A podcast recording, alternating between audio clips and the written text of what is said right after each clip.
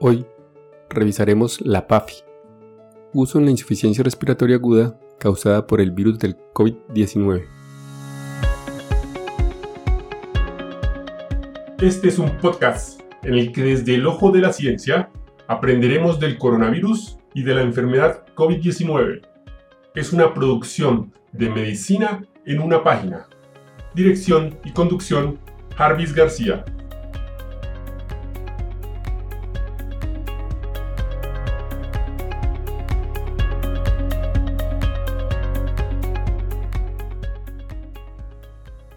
¿Qué es la PAFI? Índice de oxigenación tisular o también llamado índice de Kirby es un parámetro que se utiliza para medir el intercambio gaseoso y la gravedad de la insuficiencia respiratoria. Se calcula a partir de la fórmula presión arterial del oxígeno arterial dividido la fracción inspirada de oxígeno.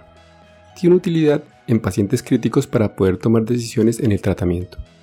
¿Cuál es el valor normal de la presión arterial de oxígeno? Presión arterial de oxígeno se analiza la cantidad de oxígeno que hay disuelto en la sangre. Los resultados normales varían entre 75 milímetros de mercurio y 100 milímetros de mercurio. Se considera que una persona presenta insuficiencia respiratoria cuando la presión arterial de oxígeno es menor a 60 milímetros de mercurio. ¿Cuál es el valor normal de FiO2? La fracción inspirada de oxígeno es la concentración o proporción de oxígeno en la mezcla de aire inspirado. Por ejemplo, si el volumen corriente de un paciente es de 500 mililitros y está compuesta por 250 mililitros de oxígeno, la FiO2 es del 50%. ¿Cuál es el valor normal de la PAFI? Puede emplearse cuando la FiO2 es mayor a 0.4. Cuanto menor es la PAFI, quiere decir que hay un peor intercambio gaseoso. En general se considera que por debajo de 300 puede haber una lesión aguda pulmonar y por debajo de 200 un síndrome de distrés respiratorio agudo.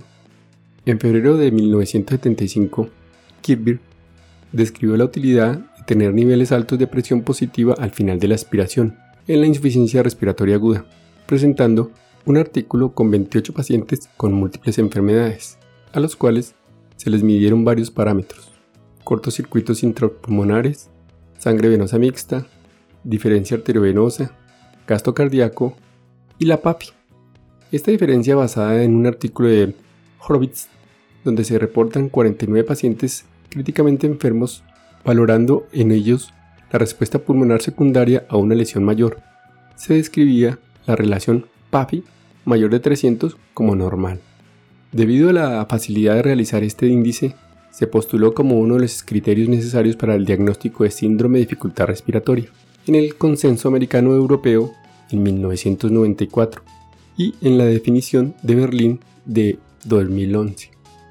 Este último consenso enfatiza la utilidad diagnóstica del PIP de mayor o igual a 5 centímetros de agua, por lo cual aún existe controversia sobre los pacientes con alteración en la PAFI menor de 200, pero con un PIP menor a 5 centímetros de agua. Actualmente se ha enfatizado en la clasificación del síndrome de dificultad respiratoria con la utilización del PIP y la FIO2, esto para obtener certeza de los casos verdaderos en comparación de los posibles. Aún existe controversia sobre cuál es el índice ideal para la clasificación del síndrome de dificultad respiratoria del adulto, ya que se ha propuesto la importancia que tiene también la ventilación, la presión arterial de CO2 y no solo la oxigenación. El índice de Kirby, junto con otros parámetros, es una herramienta que produce diagnóstico y pronóstico. Se realiza en la cama del paciente, mostrándonos una vez más la grandeza de lo simple. El síndrome de insuficiencia respiratoria aguda sigue siendo una enfermedad con alto índice de mortalidad, no siendo diferente en las presentadas por la enfermedad causadas por el virus del COVID-19. A pesar de los avances en el conocimiento de su biología molecular, fisiopatología y tratamiento. Desde su descripción hace 50 años, los criterios clínicos se han combinado en diferentes escalas o puntajes. La hipoxemia relación entre la presión arterial de oxígeno y la FiO2, que también está directamente relacionada con la mortalidad, es la base del diagnóstico y la clasificación de la gravedad. El síndrome de insuficiencia respiratoria aguda es una entidad clínica bien reconocida en las unidades de terapia intensiva. En 1967, Ausbach y Petty describieron sus características clínicas, radiológicas e histopatológicas acuñando el término de síndrome de insuficiencia respiratoria aguda. A partir de su descripción inicial, se han desarrollado varios criterios diagnósticos, destacando la primera definición consensada de CIRA, con el aval de la Sociedad Americana de Tórax y la Sociedad Europea de Medicina Intensiva y el consenso efectuado en Berlín en el 2011, de donde derivaron tres criterios utilizados en la actualidad todos tomados con una presión positiva al final de la inspiración dividido por la presión positiva continua en la vía aérea con un valor mayor o igual a 5 centímetros de agua. Primero, síndrome de dificultad respiratoria del adulto leve. Primero, síndrome de la insuficiencia respiratoria del adulto leve. Presión arterial de oxígeno sobre FIO2 menor o igual a 300 milímetros de mercurio, pero mayor a 200. Segundo, Síndrome de insuficiencia respiratoria del adulto moderado. Presión arterial de oxígeno sobre FIO2 menor o igual a 200 milímetros de mercurio, pero mayor a 100 milímetros de mercurio. Tercero, síndrome de insuficiencia respiratoria aguda grave. Presión arterial de oxígeno sobre FIO2 menor de 100 milímetros de mercurio. Puntaje o escala de Murray. En 1988, Murray desarrolla un sistema de puntuación para establecer la existencia de lesión pulmonar aguda o síndrome de insuficiencia respiratoria aguda, mediante la evaluación y sumatoria de cuatro variables. 1. Riesgo etiológico. 2. Diferenciar el cuadro clínico como agudo o crónico. 3. Aplicación de un puntaje de lesión pulmonar aguda desarrollado a partir de la evaluación de la radiografía de toras, hipoxemia, presión positiva al final de la expiración. Y 4 la distensibilidad pulmonar. De acuerdo con esta puntuación, se podía diferenciar entre lesión pulmonar aguda o síndrome de insuficiencia respiratoria aguda.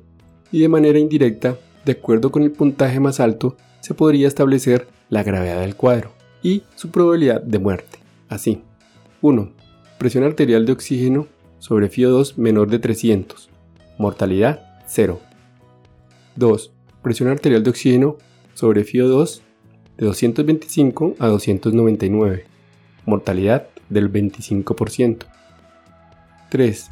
Presión arterial de oxígeno sobre FIO2 de 175 a 224, mortalidad 50%. 4. Presión arterial de oxígeno sobre FIO2 de 100 a 174, mortalidad 75%. 5. Presión arterial de oxígeno sobre FIO2 menor a 100. Mortalidad 80%. Y hasta aquí el episodio de hoy. No olviden pasar por la descripción donde dejo los links para mejor revisión del tema. Chao, chao. Recuerden, pensando en el coronavirus, al enemigo es mejor conocerlo para acabar, acabar, acabar, acabar.